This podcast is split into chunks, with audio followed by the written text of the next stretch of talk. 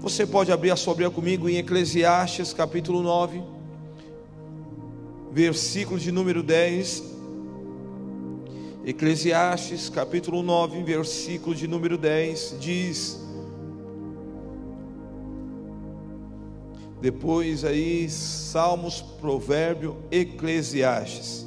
Eclesiastes capítulo 9, versículo 10 diz: Tudo que vier na sua mão para fazer, faça conforme a sua força, porque na sepultura para onde tu vais, não há obra, não há projeto, nem conhecimento e nem sabedoria alguma. Vou repetir: tudo que vier na sua mão para fazer, faça conforme a sua força. Porque na sepultura para onde você vai, não há obra, não há projeto, nem conhecimento e nem sabedoria alguma. Que Deus revele a Sua palavra diante dos nossos olhos, diante do nosso coração. Você pode se assentar, por gentileza. Você pode aplaudir ao Senhor, amém? Aleluia. Queridos, hoje é um culto de ceia é o culto onde nós celebramos a morte do Filho de Deus para a humanidade. O culto de ceia, onde nós trazemos a memória o sacrifício de Cristo, aquilo que ele fez por nós.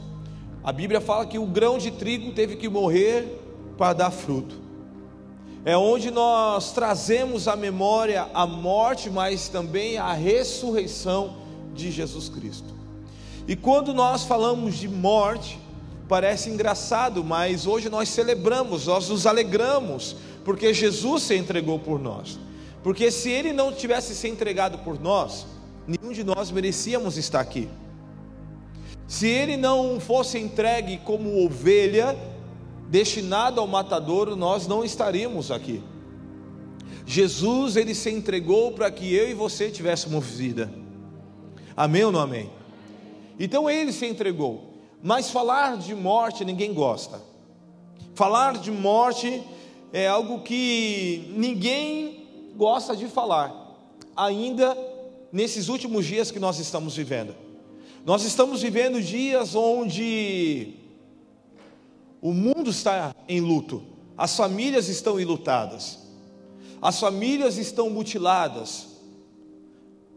Há um ano atrás, as famílias estavam completas. Após um ano, está faltando algumas pessoas dentro de casa ou no meio da família. Natal vai faltar algumas pessoas. É triste? É muito triste. É algo que machuca? Machuca. Porque a morte, ela nos traz tristeza, ela nos traz dor, sim ou não? Ela, ela machuca. Quando você perde alguém, um ente querido, machuca a morte, ela nos traz lembrança. A morte, ela nos traz dor. E a morte, ela deixa um vazio tão grande que ninguém pode, pode preencher. Porque a morte é referente a uma pessoa, alguém que deixou um legado, que fez algo na sua vida, que deixou algo, marcas na sua vida, que vai te trazer lembrança. Então, falar de morte ninguém gosta. Falar de luto ninguém se alegra, mas a morte, quando nós olhamos para as escrituras sagradas, ela não fazia parte do plano de Deus. A morte nunca fez parte do plano de Deus. A morte, ela veio de forma acidental, ela foi inserida na humanidade por causa do pecado, por causa da desobediência, por causa do orgulho. A morte entrou. A morte, ela veio mediante a desobediência do homem. Havia uma palavra dizendo: Olha, não coma do fruto. Você pode comer de tudo, está tudo disponível para você. Mas desse fruto você não come, porque se você comer, certamente você vai morrer. Porque o pecado é assim. Já dizia o apóstolo Paulo que o salário do pecado é a morte. Ou seja, ou seja, a consequência do pecado, a consequência do erro é a morte. E a morte o que? A morte espiritual. E até mesmo a morte física. Então o pecado, ele entrou através da desobediência. E o pecado, ele gera a morte. Deus, ele criou o homem para ser eterno, amém? Deus criou para ser eterno. A Bíblia diz no livro de Eclesiastes, capítulo 3, versículo 11: diz: Ele fez tudo apropriado no seu tempo, e também pôs no coração do homem o anseio da eternidade. Mesmo assim, ele não consegue compreender inteiramente o que Deus fez. Olha só, Deus ele colocou o coração do homem um anseio pela eternidade, há uma ansiedade. Já viu o homem, ele acha que ele é eterno? Você já viu que o homem ele acha que ele é eterno? Principalmente quando ele é adolescente. Ele acha que não, nada vai acontecer com ele. É ou não é? Quem é adolescente aqui? Que foi adolescente, fazia cada coisa, fala, rapaz, tu é doido. O que eu faço? Não é assim? Rapaz, a gente ficou pensando. Subia no morro três horas da manhã, descia do morro, ia pular na. que nem minha mulher pulava da ponte pêncil. A gente fazia cada coisa. Ficava o dia inteiro na rua nas férias, foi a verdade. Comia cuca, não morria. Não era, meu irmão? O almoço era cuca. A gente chupava aquelas plantinhas vermelhinhas para tirar melzinho, era? Chupa. Rapaz, a gente fazia cada. Comia rã. Quem comia rã aqui? Olha os homens aí. A gente ia caçar rã, irmão. Quem caçava rã aqui? Rapaz, a gente catava na vala rã. Pegava o garfo, minha mãe ficava doida, amassava o garfo aqui, ó, um cabo de vassoura uma lata de óleo, colocava uma lanterna aqui, ó, os caçadores de rã. Daí ia fazendo aquela fileira de rã aqui, ó, chegava na rua, as meninas, ai que nojo, a gente se achava o Diana Jones. Não é verdade? Cada coisa. Eu lembro que uma vez o meu tio comeu sapo, achando que era rã, ficou todo inchado. Teve que tomar remédio, quase morreu. Ele eu conheço, aí deixa que eu preparo. Comeu, comeu o sapo, quase morreu tinha veneno. Então, às vezes a gente acha que a gente é eterno. A gente faz cada coisa. Quantos governantes não acham que é eterno? Hitler achou que ele era eterno. Cadê ele? Então a gente, o ser humano ele acha que é eterno, mas a Bíblia fala que Deus que colocou a eternidade. Ou seja, desde o início Deus colocou, fez o homem para ser eterno, um anseio para a eternidade. Mesmo assim ele não compreende que foi Deus que fez isso. Por isso a morte ela mexe com a gente. Por isso a morte, quando alguém é ceifado dessa terra, deixa um buraco, porque a gente gostaria que ela ficasse o resto da vida com a gente, sim ou não? Por isso a, mexe, a morte ela mexe, porque a gente tem o desejo da, da eternidade, mas às vezes a gente não compreende. Mas eu quero falar para você, talvez é a sua primeira vez que está vindo aqui, ou a segunda vez. Eu quero falar para você: você pode viver uma vida eterna do lado de Deus. Você pode viver a sua eternidade. A eternidade ela existe. Essa vida é passageira, mas a eternidade existe. Você escolhe que lado você quer viver. Por isso é necessário reconhecermos Jesus como o único e suficiente Salvador. Esse texto que nós lemos falar algo interessante, que aqui você vê que Salomão, o homem mais sábio da face da terra, ele diz: tudo que vier na sua mão, faça conforme a sua força. Fala a pessoa que está do seu lado: tudo que vier na sua mão, faça conforme a sua força. Salomão está querendo dizer: tudo que vier na sua mão, dedique-se o máximo empenha-se ao máximo, esforça-te ao máximo. O que Deus tem colocado na sua mão? O que Deus tem colocado diante de você? Você tem se dedicado ao máximo? Você tem se dedicado àquilo que o Senhor tem colocado diante de você? Você tem se dedicado ao máximo? Você tem colocado ao máximo? Quinta-feira nós falamos aqui que Deus quer um pouquinho mais da gente. Que Deus sempre sabe que a gente pode dar um pouquinho mais. O pai sabe que o filho pode dar um pouquinho mais. Nós temos nos dedicado ao máximo.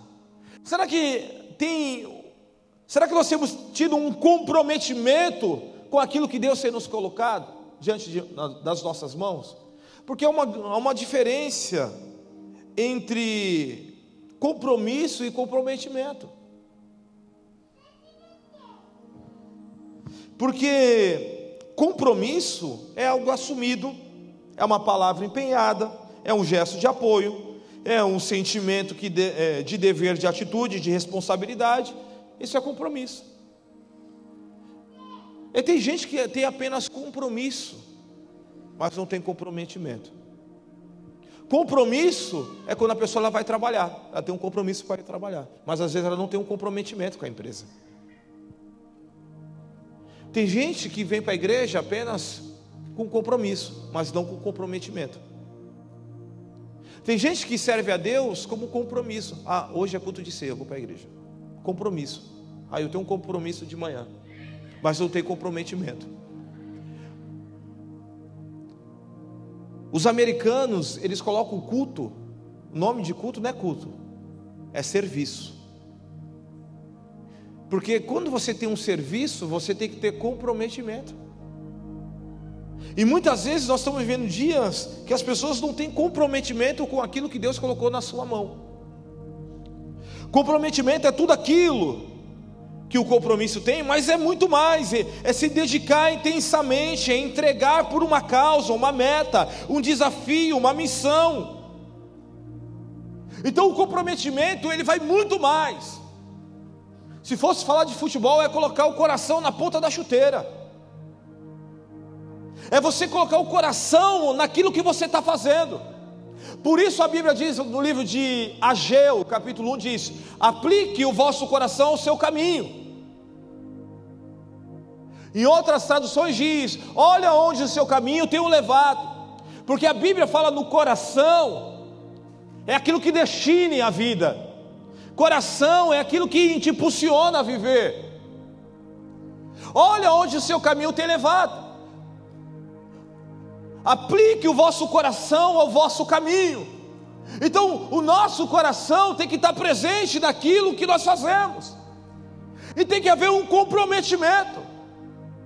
A nossa vida, a vida do cristianismo tem que ser comprometimento. Há uma grande ilustração sobre isso. Certa vez estava a galinha e o porco conversando. E falou assim: Olha, hoje vai ter o café da manhã. E a galinha falou assim: Eu vou entregar os ovos. E o, e o porquinho falou assim: Eu vou entregar a vida. Quero bacon. A galinha teve um compromisso de entregar o ovo, mas o, o porco teve o comprometimento de entregar a vida. Será que nós estamos dispostos a viver um evangelho, disposto a nos com, ter comprometimento com a Sua palavra? Ter comprometimento com a palavra de Deus? O comprometimento gera resultados muito mais expressíveis do que o compromisso. Aqui você deu um, falou assim: Meu Deus, porque o porco entregou a vida. Porque a vida dele trouxe alegria para outros. Quem gosta de bacon aqui? Aleluia. A feijoada então. Aquele torresminho. Com esse friozinho, Jesus me ajuda. Não é verdade? Mas você não sabe ali, mas teve um comprometimento de alguém. Para que você venha dar um sorrisinho na hora do almoço. Ou no seu café da manhã.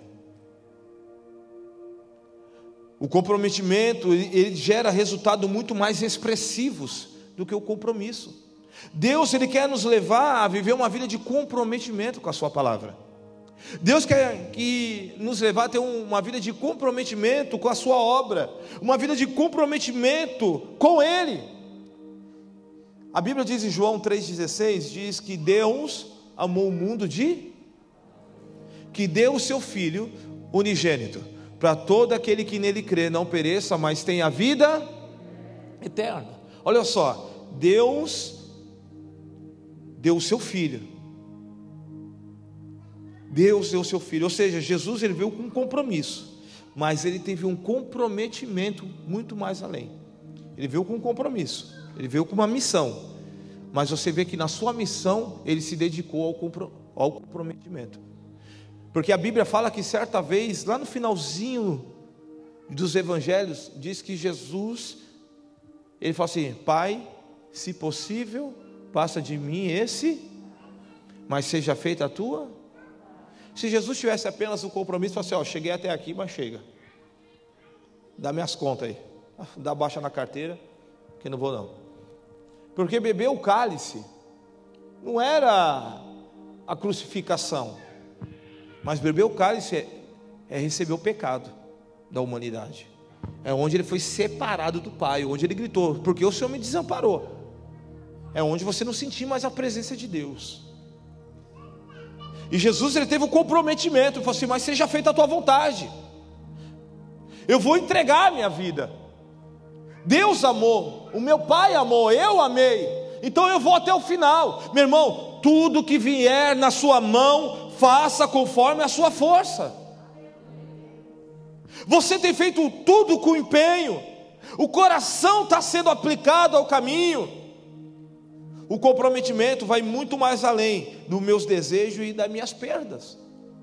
Vou repetir: o comprometimento ele vai muito mais além do que os meus desejos e as minhas perdas. Porque o comprometimento ele tem que ir muito mais além dos meus desejos. Qual tiver o desejo de ficar em casa hoje? mas eu tenho um comprometimento com a obra de Deus. Eu tenho um comprometimento de estar na mesa. Eu tenho um comprometimento com a igreja. Quantos perdem por causa do Evangelho? Porque o Evangelho é assim. O comprometimento é assim: quem perde, ganha. Quem morre, tem vida. Então o comprometimento ele sempre vai muito mais além do que as minhas perdas, do que os meus desejos, e muitas vezes, meu irmão, a gente vai ter perda. Quem tem comprometimento muitas vezes vai ter perda. Quem tem comprometimento muitas vezes vai ter perdas na sua caminhada. No Salmo 115, verso 4 diz: E ele despreza aqueles ele despreza aquele que o Senhor rejeita, mas trata com respeito os que o temem. Ele cumpre o que promete, mesmo quando sai prejudicado. Olha só, irmãos, esse salmo 115 fala sobre o monte do Senhor. E ele diz que no monte do Senhor, quem vai subir, muitas vezes ele vai ser prejudicado. Prejudicado, muito forte isso.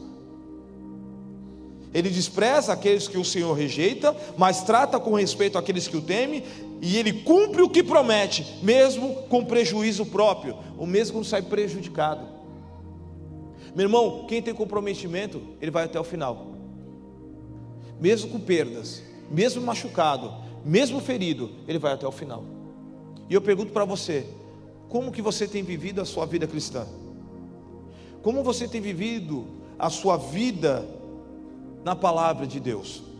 O texto diz: Porque a sepultura para onde tu vais, não há obra, não há projeto, nem conhecimento e nem sabedoria alguma.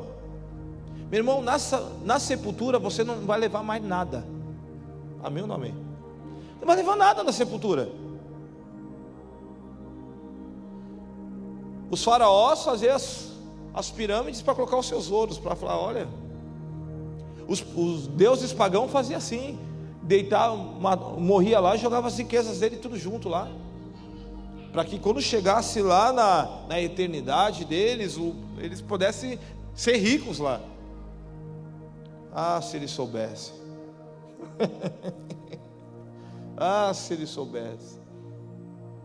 Irmãos, na sepultura não tem como fazer a obra. Diga comigo, na sepultura não tem como fazer a obra.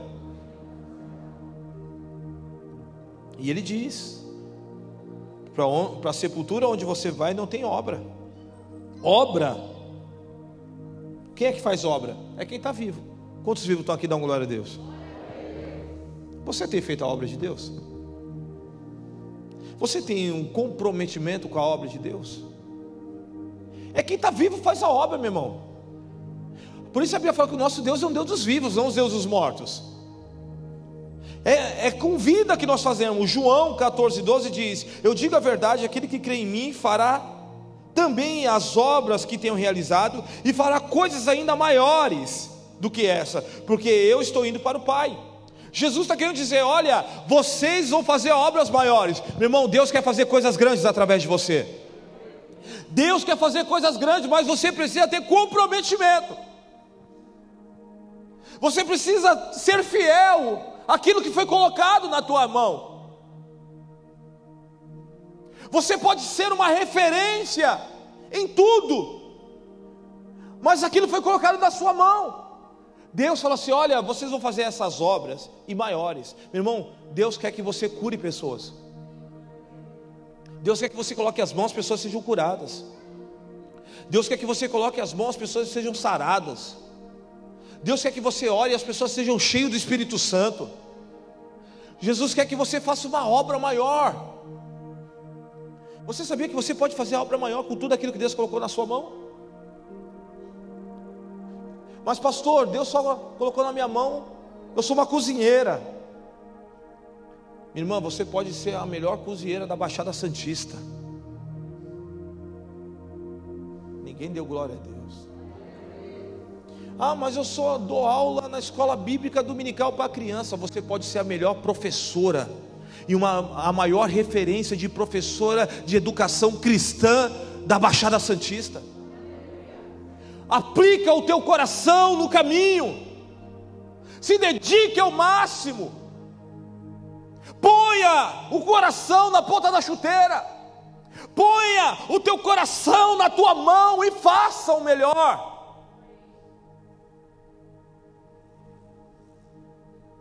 Você que é jogador, se dedique o máximo, treina ao máximo, seja o melhor que você faça. Se um treina 40 minutos, você vai treinar duas horas. Seja o melhor.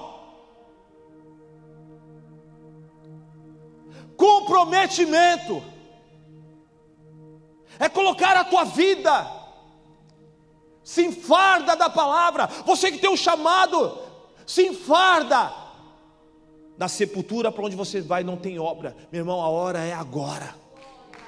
A hora é agora, Deus nos chamou para esse tempo. Ah, pastor, mas é um tempo de pandemia, é um tempo de luta. Deus te chamou para esse tempo. Senão ele te chamava lá na época medieval, senão ele chamava em outra época. É agora. Deus conta com você agora. E a gente fica com medo, ai meu Deus. Quanta gente com medo, irmão. Quanta gente com medo de viver. Ai meu Deus, ai. Ai, hoje faz um dia que eu perdi meu cachorro. Ai, estou depressivo. Ai, morreu, filho. Vai fazer o que agora? A gente chora, chorou. O que que, o que, que Davi fez, irmão? Quando o filho dele morreu? Quando estava vivo, ele lutou, chorou, jejuou, cara no pó. Morreu. Deus quis. O que, que eu faço agora? Ele levantou. Tem comida? Vou comer. Aí todo mundo, oxe, estava chorando até ontem. Estava aí gritando, pedindo misericórdia. E agora tu levanta como nada aconteceu, que é comida. Quando tinha vida, tinha esperança.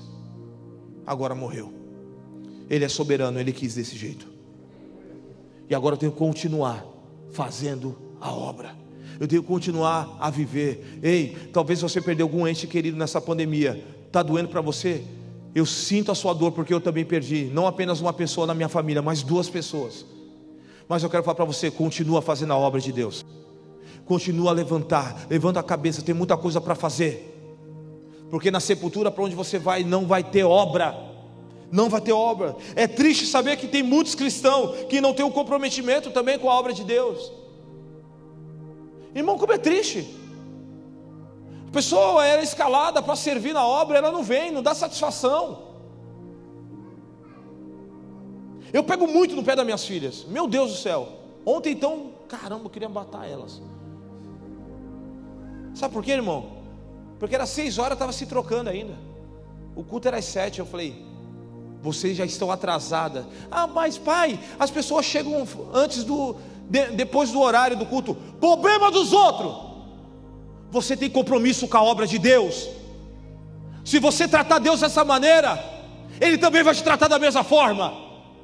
respeita a obra de Deus. É um privilégio servir a obra de Deus. Eu pago para servir a obra de Deus se necessário. Sabe, irmãos, é um privilégio. Eu sei de onde Deus me tirou. Temos que ter compromisso. Como é triste pessoas, pleno domingo, chega atrasado na obra de Deus. Sabe, irmão, porque não tem coração. Está vindo com compromisso, não está vindo com comprometimento. Porque quando tu tem comprometimento, tu serve.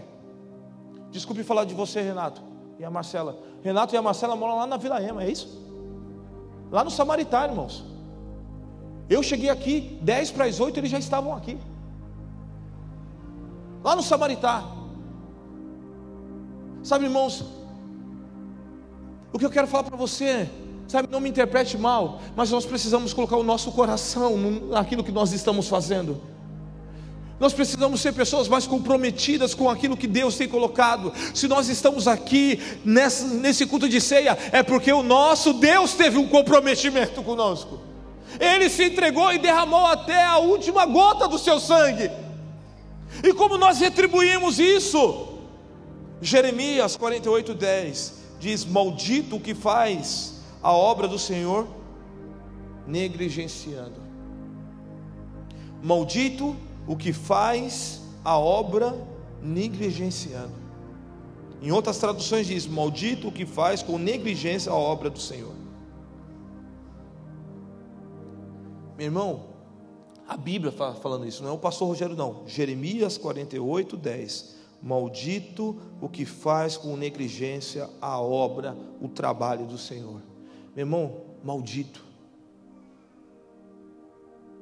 Maldito é quando as bênçãos de Deus não estão sobre ele. Ele está amaldiçoado naquilo que ele está fazendo, porque está fazendo com negligência. Será que nós estamos fazendo a obra de Deus com comprometimento? Será que o nosso coração está na obra de Deus? Deus tem te chamado para algo. Deus tem te chamado para um ministério.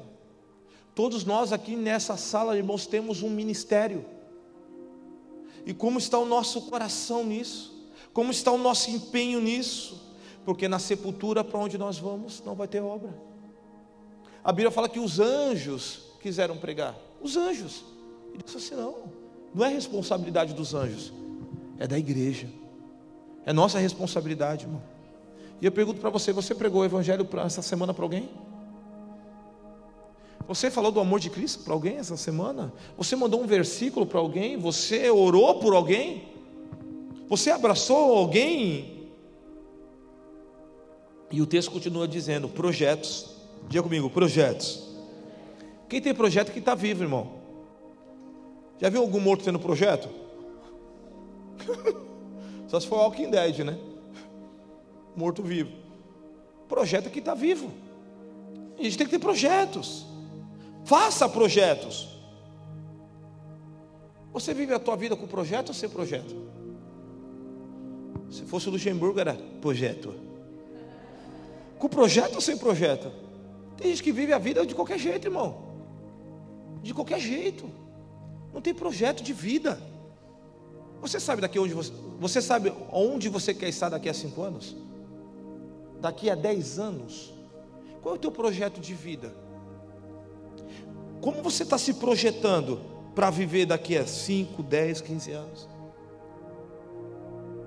Qual é o teu projeto? Tem que ter projeto, porque quem está morto não tem projeto. Olha o que a Bíblia diz, Mateus capítulo 7, 24. Mateus 7, 24. Portanto, quem ouve as minhas palavras e as pratica é como um homem prudente, que constrói a sua casa sobre a rocha. Caiu a chuva, transbordaram os rios, sopraram os ventos, deram contra aquela casa, e ela não caiu, porque tinha os seus alicerces nas rochas. Mas quem ouve essas minhas palavras e não pratica, é como insensato, que construiu a sua casa sobre areia. Caiu a chuva, transbordaram os rios, estroparam os ventos e deram contra aquela casa e ela caiu e foi grande a sua queda. Queridos, esse texto mostra algo interessante. Mostra de dois homens, dois homens, diga comigo, dois homens. Eles tiveram um projeto, construir a casa. Olha que interessante, vamos. Os dois homens construíram uma casa, mas um foi prudente, o outro foi insensato. O prudente, ele construiu a casa na rocha. Por quê? Porque ele estudou, ele se preparou, ele teve projeto, ele se planejou para fazer. O outro construiu a sua história na areia.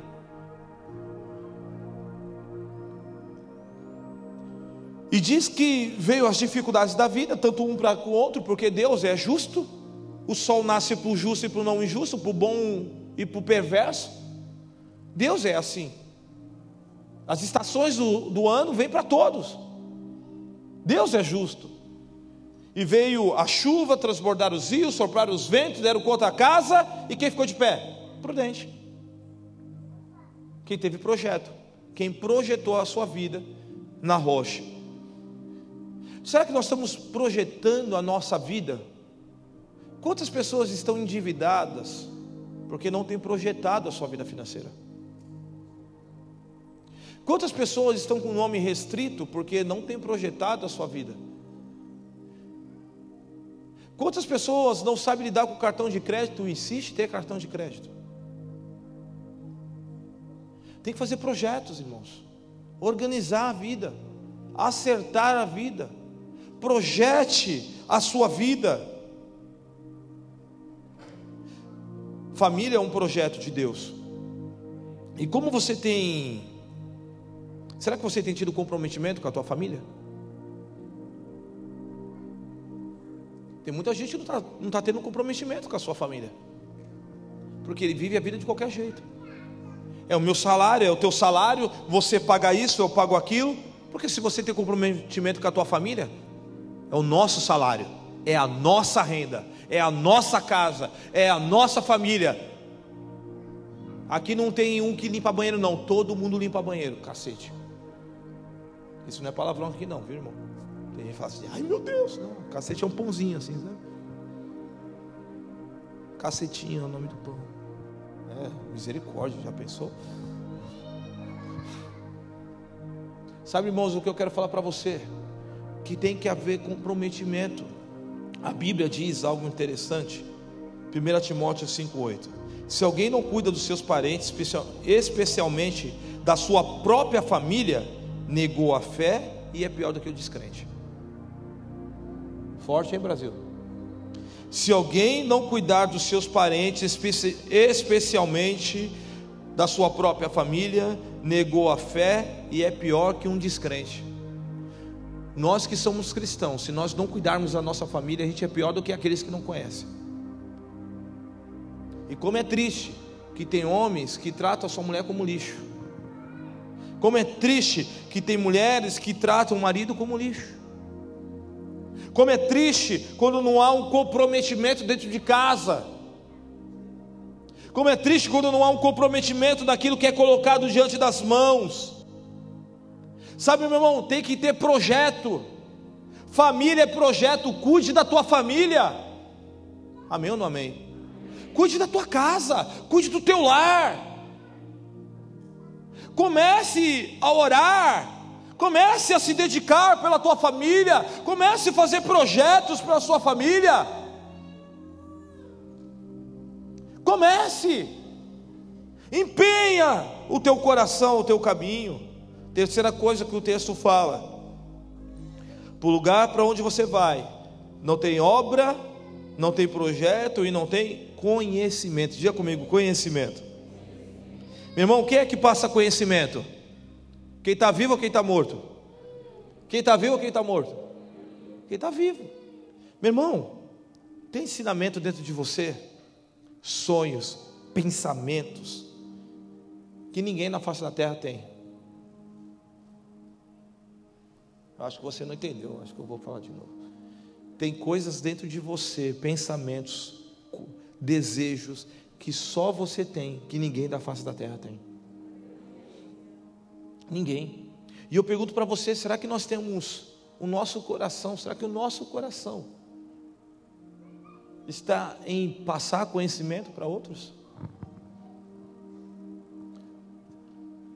Como é triste quando a pessoa não passa o conhecimento para outra não quer ensinar outro.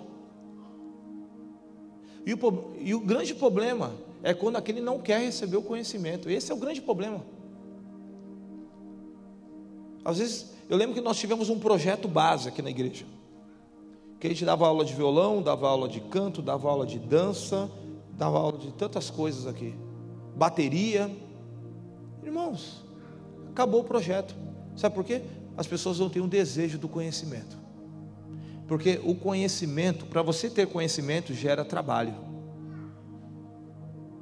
Porque a gente quer as coisas mastigadas. Como é escasso hoje ver adolescentes querendo aprender um instrumento. Sabe por quê? Porque é a geração que quer tudo mastigado, não quer aprender. Não quer, porque para você trocar um instrumento, você tem que ter disciplina. E ter disciplina, irmãos, nos dias de hoje, num país que quer tirar todas as disciplinas, tirar todas as autoridades do nosso país, é assim. Ontem teve uma marcha aí que saiu quebrando tudo aí. É pelo país isso, será? É pelas vidas isso, será? É complicado, irmãos. Não quer disciplina. Tocar violão, irmão, fica com o dedo esfolado. A gente quer as coisas mais fáceis. Tocar bateria, fala aí, tem que estudar? Estuda até hoje, Renato, sim ou não? E o violão, toca até hoje, Nanda? Tem que estudar? Hein, Lucas? Tem que treinar? E a gente não quer disciplina. Hein, Mateus? Quantas horas estudando baixo? A hora de folga fica lá, né? E quando tá, põe um, o elástico no dedo e fica aqui com o elástico para os dedos ficar duro, para poder tocar o baixo. Não quer disciplina, não quer colocar o coração. Sabe, irmãos, conhecimento. Conhecimento. Às vezes a gente vê jogadores de futebol, Cristiano Ronaldo aí, tantas bolas de ouro. O cara treina incansavelmente. Michael Phelps. Oito horas dentro de uma piscina nadando, até sair estafado. Se recuperava, no outro dia estava dentro da piscina. Sabe o que eu quero falar para você? Ame o conhecimento e se dedique a ensinar outros. Quantas pessoas você tem discipulado e ensinado a palavra de Deus? Você tem ensinado a palavra de Deus para alguém? Você tem se dedicado? Estou começando uma célula online agora, com pessoas que é fora do país. Amigos estão fora do país que não tem igreja para congregar. E ele fala assim: Eu não tenho igreja para congregar. Eu dispus o meu horário para começar a fazer uma aula, fazer uma célula online para poder abençoar a vida deles. Sabe por quê, meu irmão? Conhecimento só pode passar quem está vivo. Pastor Wilton, 79 anos, ele falou assim: Pode contar comigo, eu estou disposto a trabalhar na obra de Deus. 79 anos, ele pregou domingo passado aqui pela manhã, e ele falou assim: naquela sala, falou assim: Eu estou disposto, o que você precisar. É um pastor, professor, diretor da faculdade teológica. Ele falou assim: Eu tenho 79 anos. Eu aprendi muita coisa nesses meus 79 anos. E eu não quero ir para a sepultura. Eu não quero ir para a eternidade sem deixar para a próxima geração aquilo que eu aprendi. Olha só, irmão. 79 anos. Tem gente com 40 anos aposentando. Ah, tem 40 anos, tá Pô, tô cinquentão agora, veterano, tá ligado, né? Agora é só curtir, né, pastor? Só prainha, só dar o toque no bronze. Será que é isso que Jesus te chamou, irmão? Será que é para isso que Jesus te chamou?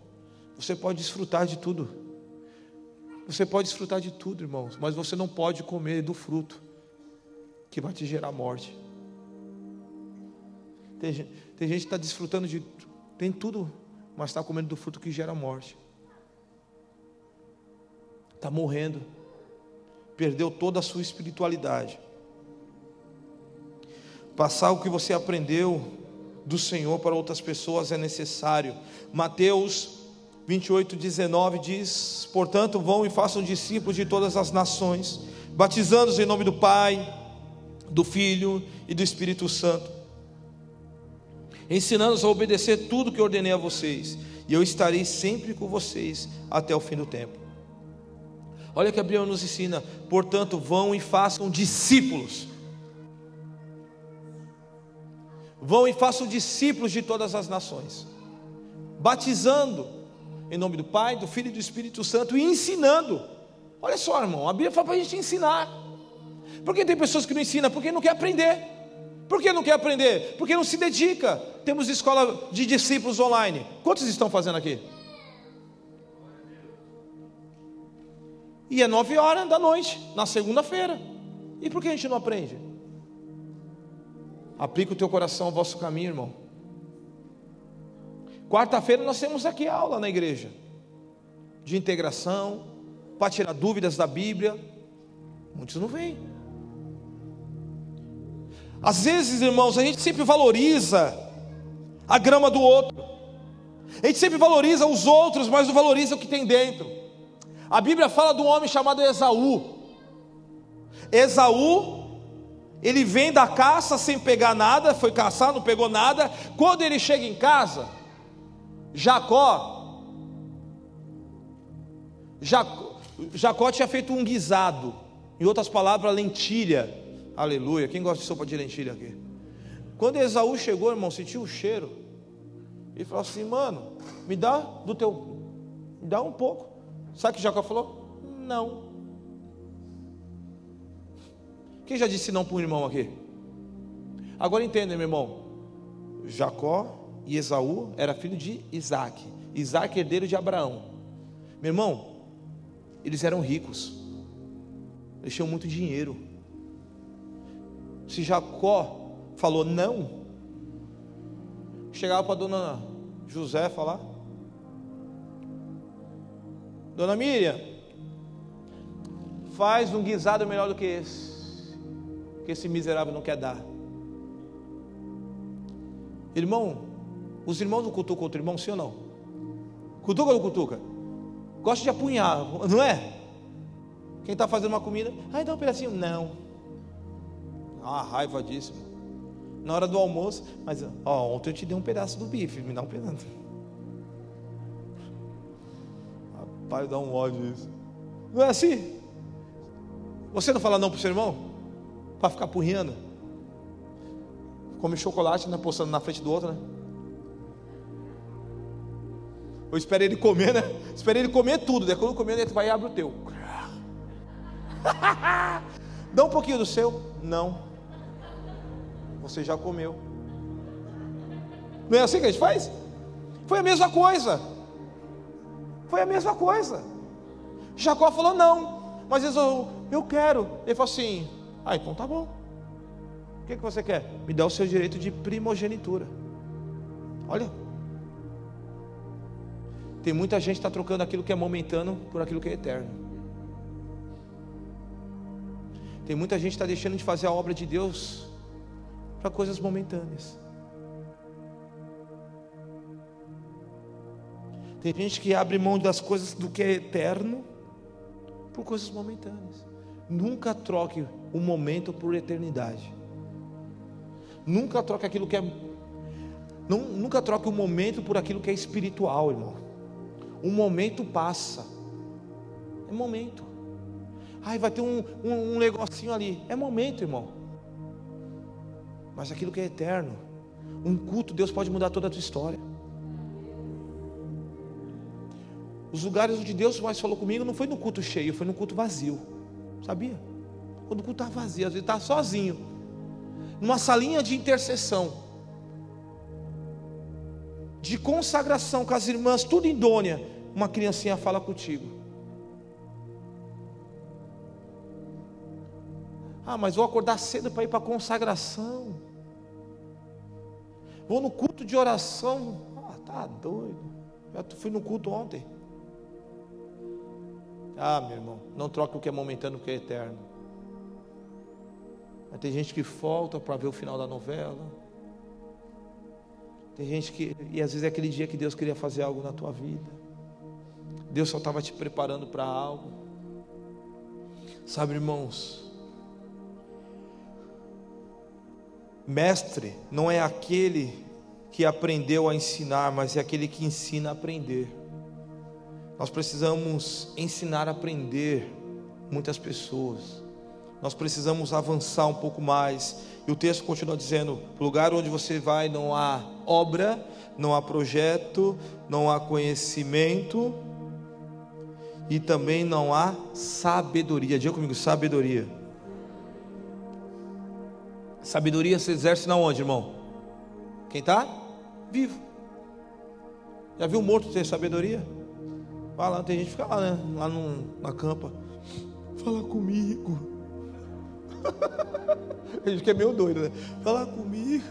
Escuta o barulho mesmo do capeta, quero ver se vai ficar ali. Nunca mais volta.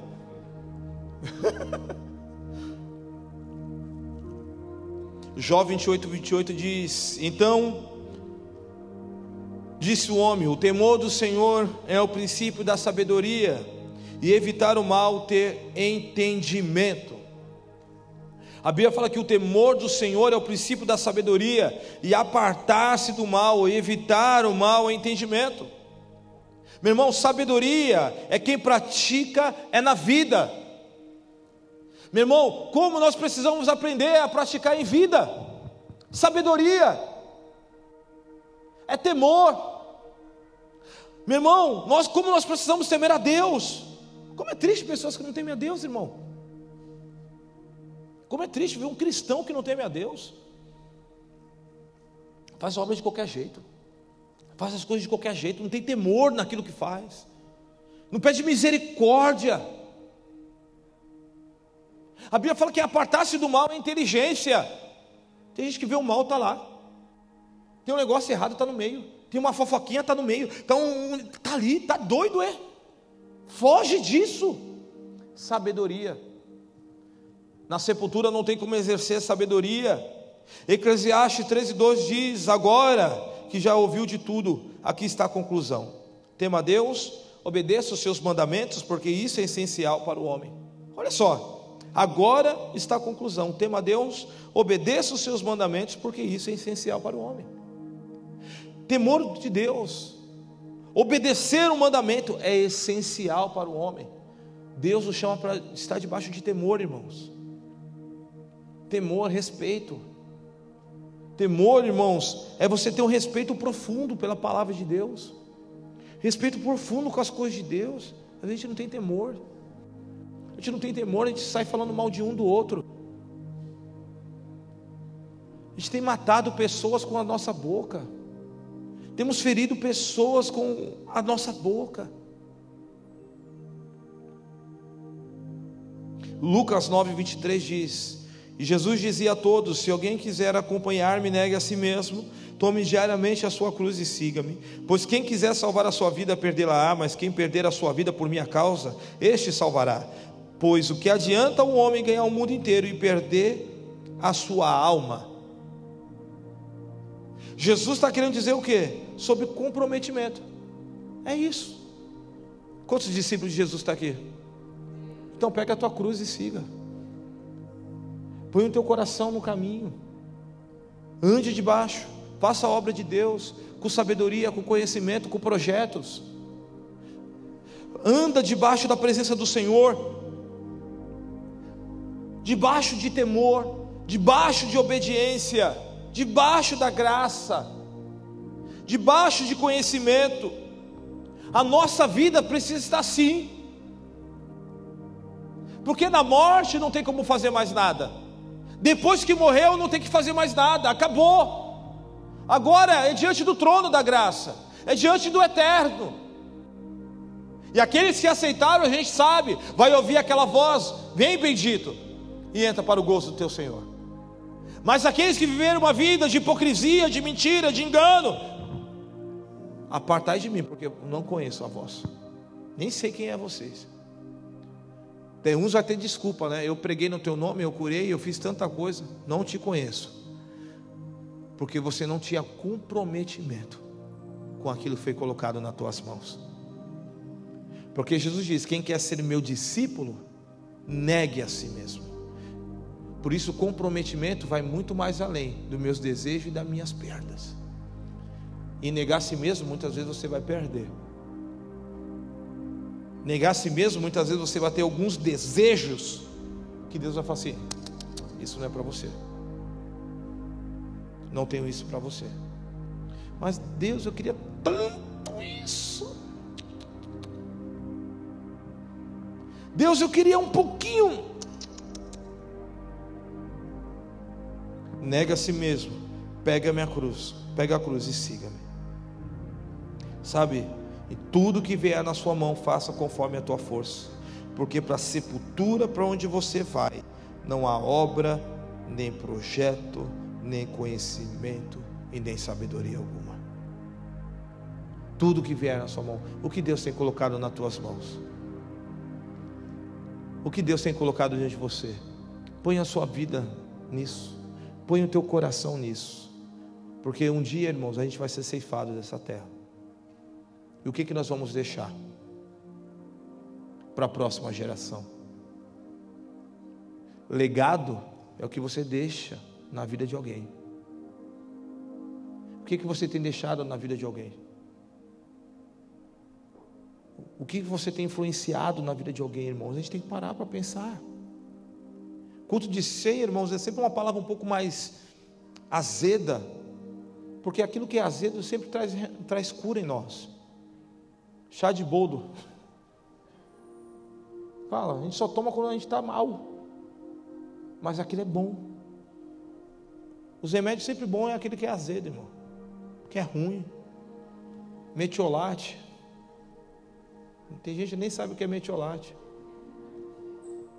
Metiolate é que fez você ser o que você é hoje, aleluia.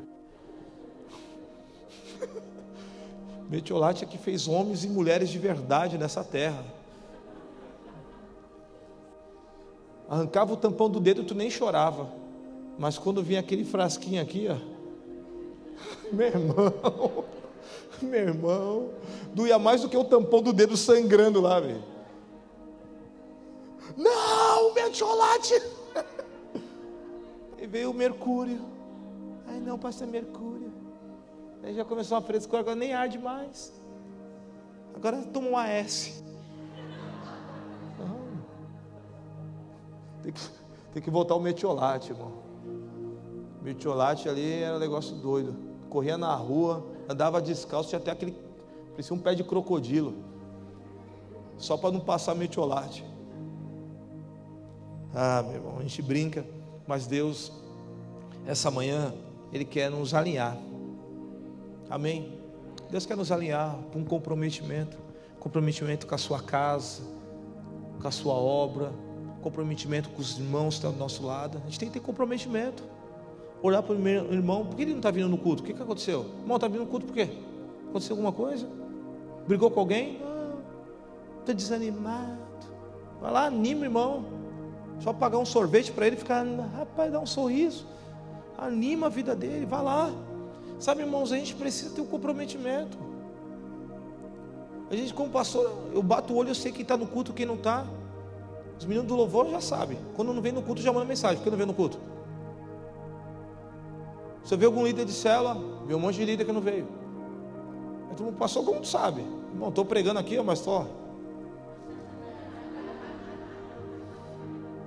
Sabe por quê, irmão? A gente tem que ter comprometimento. Se eu sou um líder, se Deus me chamou para ser líder, se Deus me chamou para estar nessa casa servindo, qual é o exemplo que o líder tem que dar?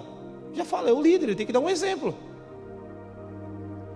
Se o líder falta no, no culto para ver jogo de futebol, já pensou? Culto de ceia, o pastor não vem no culto da noite, porque é a final do jogo do Santos, o pastor foi ver o jogo. Olha só, que exemplo, né, irmão? Fala a verdade que, que os irmãos iam falar? Esse pastor aí não é pastor, não. Deixou a obra de Deus. Mas não é? Sim ou não? É assim, o líder tem que dar exemplo. Se o Igor está muito arrumado, é porque está muito arrumado. Nossa, aquele irmão todo moderninho. Deve estar ele fala dele, fala, então tá bom, avacalhado. Nossa, nem parece que Deus está na vida desse irmão, anda todo avacalhado. Daí corta careca, nossa, cortou careca. Não é nem careca para ficar cortando careca. Faz um cortinho. É, faz o corte. Nossa, podia cortar careca. Não é assim? Comprometimento, irmãos. A gente precisa ter um compromisso um com, um com o outro. A gente vê o irmão sorrindo, hoje com a máscara a gente não vê, né? Muito. Mas a gente vê o irmão sorrindo, acha que está tudo bem, mas às vezes não está. Por isso a gente tem que ter um comprometimento com a palavra para poder ajudar um ao outro. Esse é o Evangelho, irmãos. É nós andarmos juntos para a eternidade. Ninguém aqui nessa casa é superior a ninguém. Amém, irmãos? Não é porque eu estou com o microfone na mão que eu posso me sentir superior a outro irmão. Não. Pelo contrário, a Bíblia fala que muito mais dado, muito é mais cobrado. Se eu estou aqui com o microfone, irmão, eu tenho que andar muito mais reto, porque eu vou ser cobrado por isso. Sabe, e o desejo de Jesus é que nós possamos ter um comprometimento com a Sua palavra. Quantos entenderam essa palavra essa manhã? Que Deus nos abençoe e nos guarde, e que Ele faça resplandecer a Sua luz sobre nós, que Ele tenha misericórdia de nós e nos abençoe. Fique de pé.